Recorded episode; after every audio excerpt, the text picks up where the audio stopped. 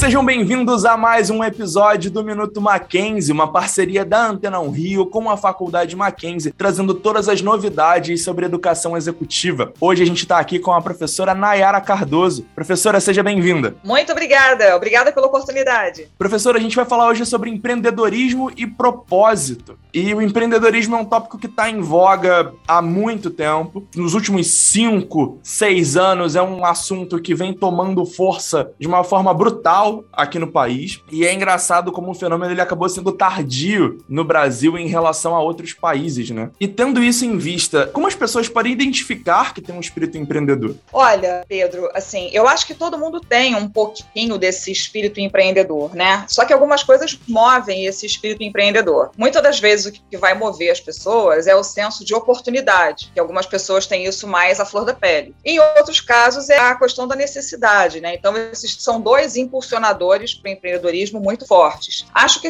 na medida que a gente vai percebendo que as oportunidades vão vindo ou que existe uma crise, né? E o mundo inteiro acabou de passar por um momento de crise muito intenso, estamos assim tentando respirar de um momento de crise, né? E entrando indiretamente em outro, mas a gente não vai falar sobre isso. Mas de qualquer maneira são impulsionadores. Então só para a gente ter uma ideia, os dados que o Sebrae trouxe para a gente de 2021 foram em torno de 4 milhões de novos empreendimentos, de novos negócios. E isso faz um, bastante sentido porque vivemos dois anos aí de pandemia, muitas pessoas perderam as suas vagas de emprego e tiveram que buscar oportunidades a partir do ato empreender. E esse ato empreender ele está muito forte no brasileiro, né? O brasileiro é muito criativo, o brasileiro ele tem uma capacidade muito grande de dar soluções para as coisas. Então a gente agora está realmente trazendo um pouco disso para a nossa realidade de modo mais efetivo, sem contar a questão do empreendedorismo por parte dos jovens, que também é uma tendência que está se despontando agora e que eu acho que vai criar uma curva bem interessante para o Brasil. E foi muito bom você falar sobre a criatividade do brasileiro, né? O potencial criativo do brasileiro é algo muito fora da caixa. Costumo brincar com uns amigos meus que vivem na gringa que eles conseguem muito mais oportunidades, às vezes, pelo jogo de cintura, pela capacidade de improviso, pela resposta rápida a problemas, mas ainda assim, mesmo com o brasileiro tendo essa energia, tem algumas questões, eu diria até um certo preconceito com a nomenclatura empreendedorismo, né? Ele vai dizer que ele vai ter um negócio próprio, que ele vai ter o espaço dele, que ele vai dar um prosseguimento individual na carreira, que ele vai se virar, mas ele nunca usa a expressão empreendedorismo. O que fazer para desfazer esse preconceito com relação à nomenclatura? Porque, de uma certa forma, acaba sendo a mesma coisa, né? É a mesma coisa, né? O problema é que a gente associa o empreendedorismo no Brasil algumas pessoas, não é um estudo científico não, tá? É uma percepção minha. As pessoas às vezes elas associam empreendedorismo que elas associam assim, tô desempregado, então eu tenho que dizer alguma coisa. Então eu vou fazer o meu trabalho aqui, eu vou fazer pizza, vou fazer pão, vou consertar carro, vou cuidar de computador, mas a pessoa não se apropria do fato de que não existe diferença entre emprego e trabalho. Essa pessoa está trabalhando, trabalho super digno, super honesto. A gente ainda não tem essa apropriação do termo como algo virtuoso, como algo positivo. Só que a gente se esquece que todos esses grandes empreendedores, esses grandes executivos, eles começaram como pequenos empreendedores. O Google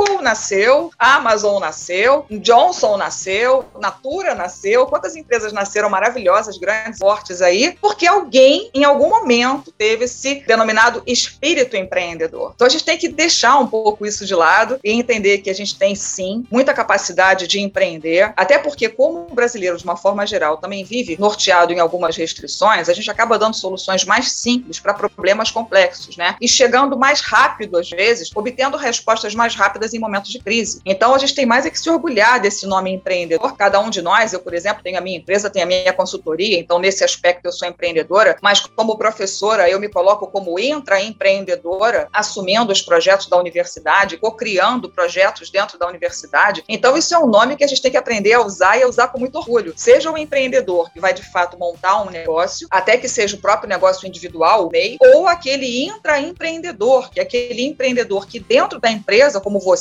né, tá jogando assim 200 pontas para conseguir o melhor resultado possível, para fazer as melhores entregas, está sempre cobrindo as reportagens da melhor maneira possível. Você é um intraempreendedor, você está engajado naquilo que você faz, entregando da melhor forma. Isso é mágico, né? Eu acho maravilhoso. Esse sentimento de engajamento é algo que, por vezes, não é tão estimulado dentro das empresas, dentro das estruturas, e parte da outra perna do tema do nosso programa, que é o propósito, né? De Exato. de você entender o que você quer, o que você tem como objetivo, o que fazer para alcançar esses objetivos. Afinal de contas, você, como professora, como empreendedora, o que fazer? Como traçar as metas? Como mirar o propósito? Como ser fiel a esse propósito dentro da estrutura empreendedora? Primeiramente, saber o que você quer. Você já abordou isso muito bem logo de cara. Se você sabe o que você quer, se você sabe aquilo que você pretende realizar, você já começa a criar um, vamos dizer assim, uma moldura de propósito, que é muito importante. Então, qualquer coisa que a gente faça, eu sempre falo com as pessoas, você precisa ter um propósito, né? Se eu tenho que preparar um lanche, eu vou preparar da melhor maneira possível, né? O mais gostoso que eu puder, o mais esteticamente bonito que eu puder, colocar-se dentro daquilo que você está fazendo e não fazer por fazer. E as empresas, muitas das vezes, são muito corresponsáveis com esses resultados, seja do engajamento ou do não engajamento. Porque a gente tem que olhar além do que a gente está fazendo. A gente fala muito de encantamento do cliente, né? Que o cliente tem que sair mega satisfeito daquilo que a gente faz. Só que esse encantamento do cliente, ele vem não do momento em que você está fazendo uma estratégia direcionada para ele, mas ele vem lá atrás, da forma como foi realizado o seu processo seletivo pela empresa, da forma como a empresa estratifica, explicita as metas que ela tem, a estrutura que você tem de trabalho, se ela é condizente com aquilo que você de fato tem que entregar. Então, essa busca de propósito não pode ser só uma palavra posta boca fora, sem que você tenha toda uma estrutura por trás. E aí vem sim essa estratégia que vem desde o momento em que você concebe a empresa,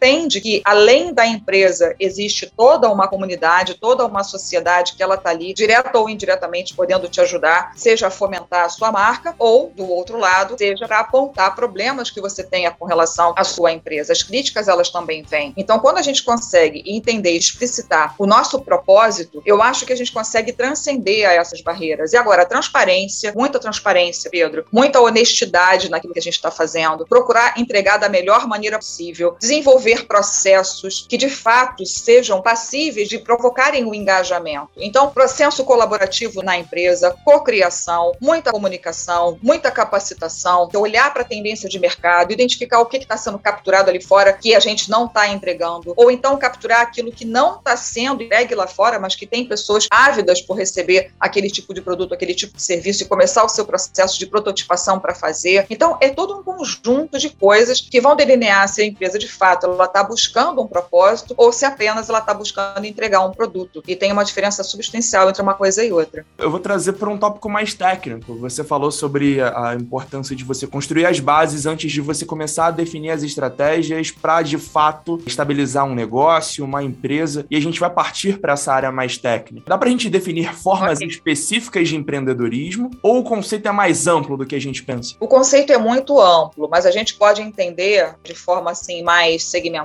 A gente tem empreendedorismo voltado bem para negócio, se a gente for colocar dessa maneira. A gente tem empreendedorismo de impacto social, que a preocupação dele está mais voltada para atender a sociedade como um todo, mas isso não significa que não haja um negócio por trás dele, uma estrutura clara de negócio, mas que ele tenha o objetivo de atender a uma determinada população, a um determinado grupo. E a gente fala muito também do empreendedorismo que hoje vem muito fortemente, principalmente por parte dos jovens, que é o de cunho tecnológico, de base tecnológica. Então, se eu vou olhar para o empreendedorismo como um todo, qualquer atividade nascente é empreendedora. Quando a gente usa o nome startup, a gente parte do pressuposto que seja uma empresa de base tecnológica, mas por trás dela existe exatamente esse espírito empreendedor. A modulagem normalmente é feita em cima do Canvas e você vai dar prosseguimento àquilo que você está pretendendo. Mas se a gente vai olhar para o quanto de diferença existe em cada um desses três tipos de empreendedorismo, a gente pode dizer que simplesmente é o objetivo final da empresa. Mas em todos eles você vai ter que buscar entender da maneira mais rápida possível como é que o teu negócio funciona. Isso muitas vezes acaba sendo uma grande falha, vamos dizer assim, por parte do empreendedor. Ele quer empreender, mas ele não domina como é que aquele segmento funciona. E conhecimento é fundamental para que você tenha a sua curva de sucesso mais rápida, para que você possa escalonar o teu negócio mais rapidamente. Então, entendendo quais são as dimensões daquele negócio que você pretende, entendendo a necessidade que você vai estar tá colocando ali, pessoas, estrutura, a questão toda de tecnologia que você precisa e finalmente, né, a parte da renda, qual é o investimento que você precisa, você já começou a criar o seu pacote de sucesso. Eu acho que ele começa bem por aí. E a partir daí, uma chave que eu acho que a principal dentro do campo de estrutura, as pessoas, né? Quais são as pessoas que você vai trazer para tua organização? Se você vai conseguir transmitir esse teu objetivo com clareza, se é uma empresa de impacto social, isso tem que ficar claro, se é um negócio no modelo tradicional, tem que ficar claro, se é uma empresa de base tecnológica, isso tem que ficar claro, claro, para que as pessoas entendam exatamente se elas têm ou não afinidade com aquilo que você está propondo e se você conseguiu, de fato, selecionar as pessoas que possam trazer aquilo que você precisa. Porque não é só uma questão de amizade. Muitas das vezes o empresário, esse novo empreendedor, ele confunde um pouco as coisas, né? Aquilo que está ligado ao seu lado afetivo e aquilo que está ligado ao negócio. Então, isso também tem que ter muito cuidado para evitar possíveis transtornos e até mesmo rupturas no futuro. E às vezes um futuro até muito curto. Algumas dessas empresas não conseguem passar da barreira dos dois anos de idade e muitas das vezes em função dessas pré-condições que não foram atendidas, não foram observadas. Professora, eu queria trazer um outro tópico que é em relação ao surgimento de novas empresas dentro desse período de pandemia. Era uma pesquisa muito interessante que nos primeiros seis meses do ano passado, mais de 2 milhões de novos negócios surgiram e 80% deles são MEIs. O que esse fenômeno de, dos MEIs explica e quais são os prós e contras? Nós fechamos o ano de 2021, como a gente falou logo no início, né, com 4 milhões de novos negócios. Então, esse dado que você tem está totalmente pertinente. Esses MEIs, o que, que são os MEIs? O microempreendedor individual é aquela pessoa que aí sempre vem o porém, não é uma regra. Mas nós temos em meio a essas pessoas, pessoas que estão desempregadas há algum tempo, muitas estavam empregadas e foram demitidas. É o processo, é assim que acontece no mundo dos negócios. Outras não tinham tido a oportunidade ainda do primeiro emprego e optaram por criar a sua própria microempresa individual. E com tudo isso, a gente ainda teve a pandemia.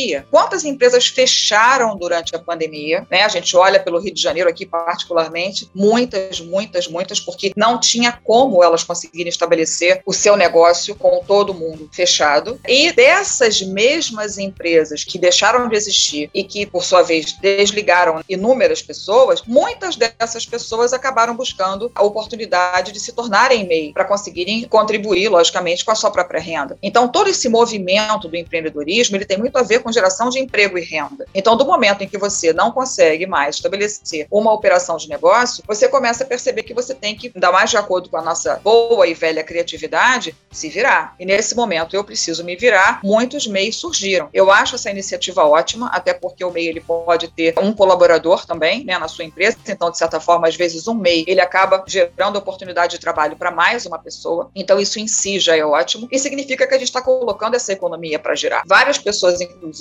montaram suas plataformas no Instagram para conseguirem comercializar seus produtos e serviços. Né? Então, isso é muito importante para o país, isso é muito importante para as pessoas. São pessoas ativas nesse mercado de trabalho, algumas podendo proporcionar emprego para outras, mas a gente precisa desmistificar essa situação que ela é muito dolorosa muitas das vezes. Ah, o fulano ele está fazendo lá suas coisas para fora, mas ele está desempregado. Ele está trabalhando. Então a gente está saindo do mundo do emprego e isso é uma coisa que vários indicadores vêm mostrando para gente, inclusive relatórios do Fórum Econômico Mundial. Muitas vagas de emprego vão deixar de existir até 2050. Outras milhares de vagas vão deixar de existir até 2030. E novas vagas vão surgindo, novas oportunidades de trabalho vão surgindo. E essas pessoas acabaram impulsionadas, muitas das vezes, pela própria pandemia, impulsionadas a entrar nesse mundo do empreendedorismo, impulsionadas a entrar no mundo digital. Então, isso foi fantástico. Eu acredito muito nessa força. E veja bem, Pedro, não é só para as pessoas que perderam o seu emprego.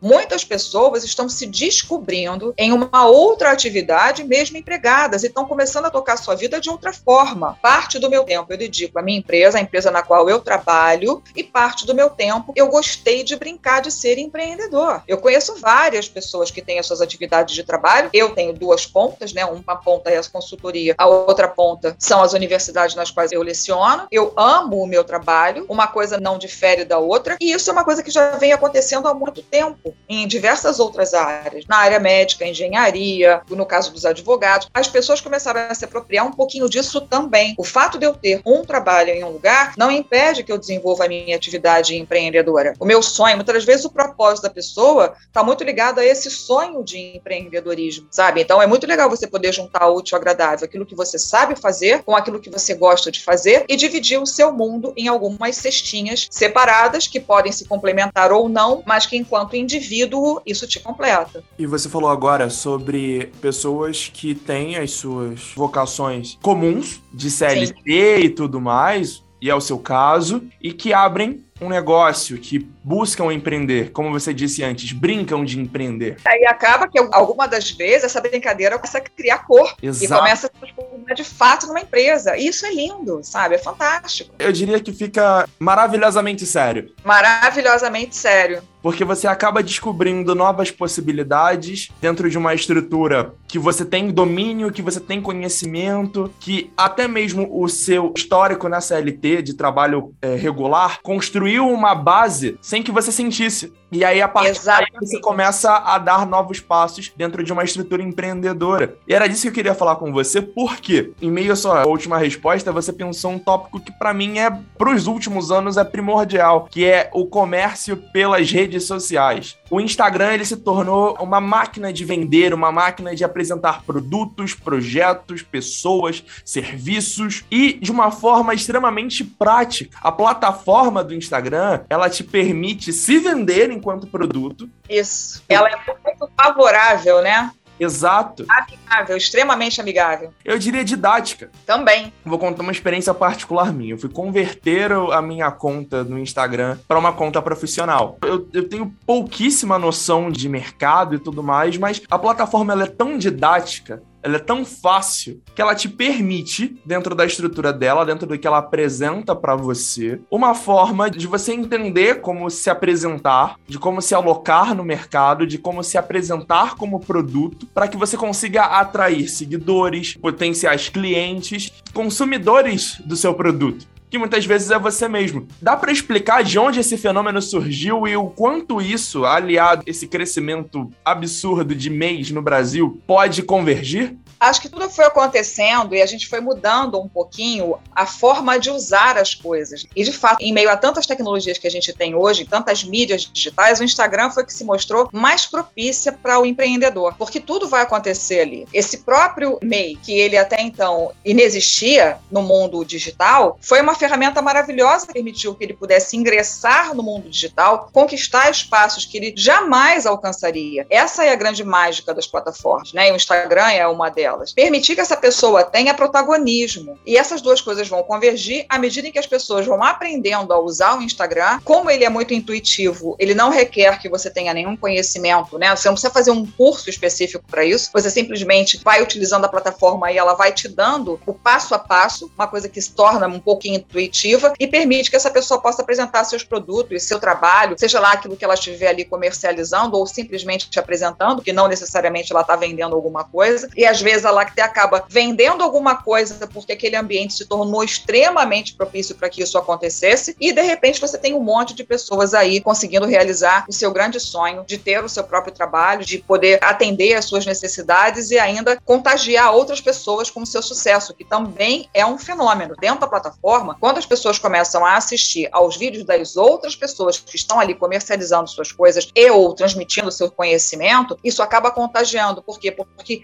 mostra o quanto é fácil, mostra o quanto é simples. Mas lógico que as pessoas vai ter que ter em algum momento substância, consistência. Mas isso acaba estimulando muitas pessoas. Eu vejo muitos jovens já e a gente já começa a ouvir esse tipo de comentário. Poxa, mas eu também quero empreender, eu também quero ter o meu negócio. Por quê? Porque a gente hoje consegue ver via plataformas o que é real, que as pessoas estão de fato ganhando a sua vida ali, conquistando os seus objetivos a partir do seu próprio trabalho. E eu acho isso fantástico. Você tem um espaço onde você pode apresentar o seu trabalho trabalho e com uma visibilidade absurda, sabe? Todos os elementos que a gente gostaria de ter para que isso acontecesse, eles estão disponíveis, disponíveis a qualquer pessoa. A democratização do empreendedorismo via mecanismos digitais. Isso para mim é fantástico e a pandemia acabou impulsionando muito isso. E aí a gente volta para aquela pergunta no início do programa sobre o brasileiro se desfazendo dos preconceitos em relação ao empreendedorismo, entendendo que o espírito dele criativo, inventivo, que consegue se virar em meio às dificuldades, nada mais é do que o empreendedorismo puro e simples. Puro e simples. São várias situações que muitas das vezes elas impulsionam a gente sem querer. Tem um casezinho muito lindo assim para mim. É uma situação de uma pessoa amiga minha em que ela, eu não vou falar nome, né, para não parecer publicidade, cidade, mas ela tem uma pousada e uma pessoa que estava desempregada há muito tempo, sabendo que ela tinha pousada, supondo que ela teria dinheiro, né, para dar, ela escreveu uma carta para essa minha amiga pedindo ajuda financeira. E a minha amiga quis saber um pouco mais, trocou outras cartas com essa pessoa, tempo da carta, tá? Carta, não estou falando de e-mail, não estou falando de WhatsApp, tô falando de carta. Loucura isso. Queria conhecer a região dela, por quê? Porque essa minha amiga, como ela é empreendedora, ela não acredita em dar, ela acredita em estimular depois de um tempo, ela entendendo essa pessoa, entendendo a região, o que, que ela fez para essa pessoa? Ela deu. Ela deu dinheiro suficiente para ela começar um negócio. E o negócio era fazer geleias com as frutas da região onde essa pessoa morava. Então ela mandou para essa pessoa várias receitinhas de geleias e doces que ela podia fazer com as frutas da região e um dinheiro para ela poder comprar alguns ingredientes que ela não conseguiria simplesmente. Então ela deu lá uma graninha para ela e as receitinhas. Seis meses depois, essa pessoa manda para a pousada dela uma caixa repleta de vidrinhos de geleia e um super agradecimento que, graças a ela, ela conseguiu montar o próprio negócio. Eu me emociono com isso até hoje, Pedro, porque é literalmente o que você falou. A gente, às vezes, desperta, é um estalo na cabeça da pessoa. E quando ela recebe essa oportunidade, né, um dinheirinho para eu começar e receitinhas que eu possa seguir que vão dar certo, sabe, com toda a metodologia ali, tudo bem explicadinho, essa pessoa foi lá e abraçou essa causa também, porque talvez outra pessoa não tivesse abraçado, tivesse ficado só com dinheiro jogado as receitas fora. Mas não, existe muito isso, essa vontade da pessoa poder cuidar da própria vida, ter a sua independência financeira. E essa moça hoje tem uma fábricazinha de doces e emprega um monte de gente. Então, sabe, é esse estalo, é essa mágica, eu não sei exatamente o que dizer, mas ela flui e a gente tem que acreditar no potencial desse povo maravilhoso que é o nosso povo brasileiro. Sabe, o potencial de trabalho, o potencial potencial de criatividade, o potencial de engajamento. E às vezes o que as pessoas precisam é um propósito. Me dá um propósito que eu te dou o que você precisa. É muito por aí. Me dá uma razão que eu te dou uma resposta. Isso. A sua amiga mudou a vida dessa mulher. E esse potencial de mudança é incrível. É, mas olha só, a gente tem uma aluna que ela também começou assim dentro da faculdade a partir de uma aula de empreendedorismo. Olha. Então, assim, a gente já começa a ter alguns frutos, mas, mas também em função disso, né? Ela estava buscando novas oportunidades.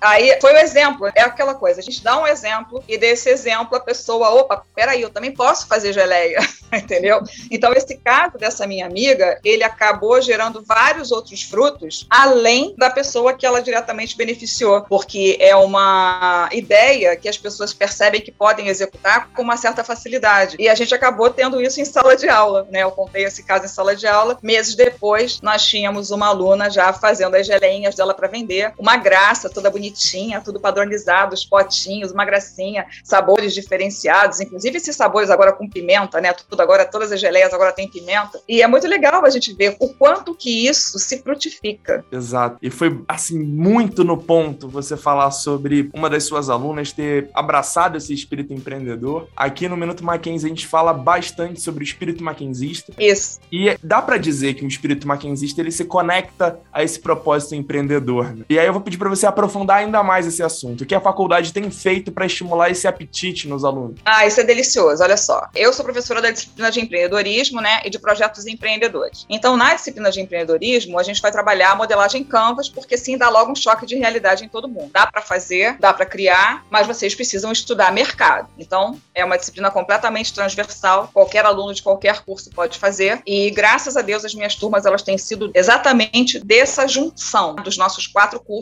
e termos ali quatro competências de quatro cursos diferentes, bebendo da mesma fonte, que é o empreendedorismo. Na disciplina de projetos empreendedores, ela vai caminhar um pouquinho mais para a galera de administração, que eu sou professora de administração, porque lá a gente já aperfeiçoa um pouco mais e já parte da premissa de um plano de negócios. Além disso, a gente tem a empresa júnior, ela já está praticamente pronta, o espaço já está pronto, montando no seguinte sentido: como a empresa júnior a gente depende de alunos, ela é parte da faculdade, mas ela é fundamentalmente criada pelos alunos como a gente teve esse momento de pandemia, a coisa deu uma esfriada. Então agora a gente está retomando com tudo, conseguimos uma nova sala para eles, a faculdade montou, né, nosso diretor, nosso coordenador montou uma nova estrutura e dessa estrutura, dentro de uma outra matéria, que é criatividade e inovação, a gente está trazendo projetos sem contar com o núcleo de desenvolvimento de negócios, que também é uma outra ponta, que nesse caso ela também vem com um outro professor nosso. Isso é uma coisa importante também, Pedro. Nós não temos projetos isolados que não se comuniquem, nós temos projetos completamente integrados que se comunicam o tempo todo. Então, muitas das vezes, a ideia que nasceu no projeto A, ele vem para ser finalizado no projeto B, e por aí a coisa vai. Então, a gente está sempre fomentando esse espírito empreendedor. Isso é fundamental, fazer com que eles façam essa trajetória, essa jornada, sala de aula, mercado, mercado, sala de aula. E isso só fortalece aquilo que a gente entende como espírito empreendedor, porque afinal de contas, eles estão sendo preparados para atuarem no mercado. Se vão querer atuar na qualidade de intraempreendedores, porque eu também forço muito isso com eles, quando a gente trabalha numa empresa, você não pode só se preocupar em fazer aquilo que você recebe de atribuição. Eu acho que a gente tem que querer um pouco mais, interagir um pouco mais com a empresa, entender quais são as necessidades, até porque você pode justamente pretender um plano de carreira. Então, se você ficar preso na sua caixinha, você não se conecta com os outros departamentos e não permite que as outras pessoas te conheçam, é capaz de você ficar realmente condenado a ficar na sua caixinha. Agora, quando você começa a se relacionar, quando você começa a mostrar engajamento, quando você começa a mostrar interesse,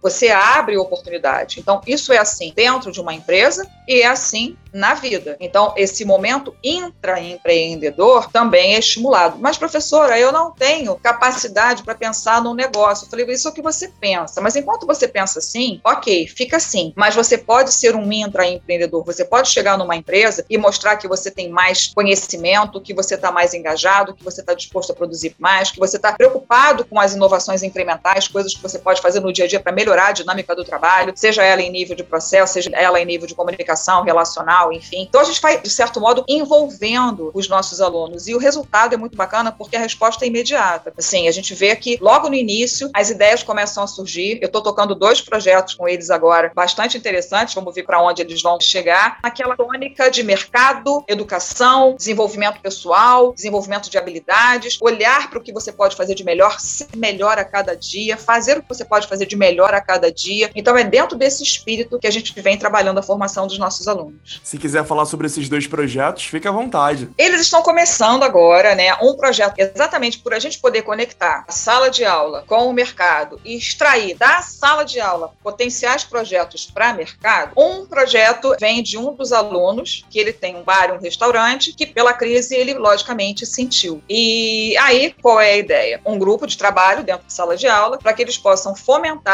a criatividade e inovação para que esse negócio possa ser revitalizado. Então, é um projeto dentro de sala de aula, que vai atender diretamente a necessidade de um aluno especificamente e que os outros estão dispostos a colaborar. E o outro é um projeto que um outro aluno trouxe do mercado de fora, a empresa onde ele trabalha, que está precisando passar por um processo de reformulação e de um novo foco, é como se fosse uma. A ideia dele é trabalhar uma spin-off dentro da empresa, ou seja, um negócio dentro do negócio. Então ele trouxe a ideia para gente, a dona da empresa está completamente ciente e está concordando com o trabalho que a gente está fazendo, e o projeto deles vai ser criar essa spin-off para essa empresa. Só não vou divulgar nomes porque eu não sei se para eles é conveniente. Então, como eu não pedi permissão, não vou divulgar o nome. Mas é uma coisa muito bacana, porque, de novo, são alunos que estão iniciando seus cursos, mas já estão começando a colocar a mão na massa em projetos com o nosso apoio, de modo que, dentro de uma disciplina, quem sabe a gente possa pegar esses projetos no futuro e trazer para a empresa júnior. Então, é uma coisa retroalimentando a outra, como eu falei. E é muito bacana, eles já começaram a fazer as entrevistas, o pessoal do barzinho já começou a fazer a visitação em loco para conhecer a estrutura e pensar quais são as propostas de inovação e criatividade que eles vão trazer para esse negócio, assim como o outro grupo também já estão com toda uma agenda de entrevistas com pessoas relacionadas ao tema para que eles possam estar começando a elaborar a primeira fase do projeto. Maravilhoso. Professora Nayara Cardoso, senhoras e senhores, muito obrigado pela presença. Quer deixar um recado? Só para dizer que todos nós somos capazes, que ser empreendedor é maravilhoso. O brasileiro já nasce empreendedor. Acho que a gente tem mais é que estimular estimular essas iniciativas dentro e fora da empresa, através das iniciativas empreendedoras dentro da empresa, ou seja, intraempreendedoras, muitos processos de inovação podem acontecer, muitos processos de correção de falhas podem acontecer, porque a gente precisa mostrar para os nossos colaboradores que nós acreditamos no potencial deles. Então, se a gente não proporciona esse senso de engajamento, de pertencimento, fica mais difícil a gente fazer com que as pessoas pessoas contribuam com o nosso propósito. Então, essa transparência, essa conexão,